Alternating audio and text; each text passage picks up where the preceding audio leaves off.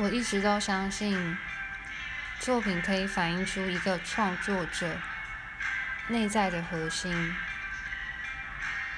就像忧愁的人很难写出快乐的东西。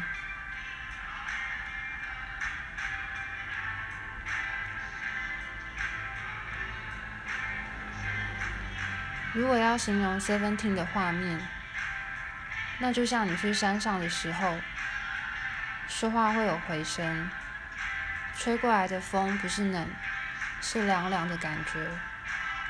突然又起雾了，一片雾蒙蒙的，你什么都看不清楚。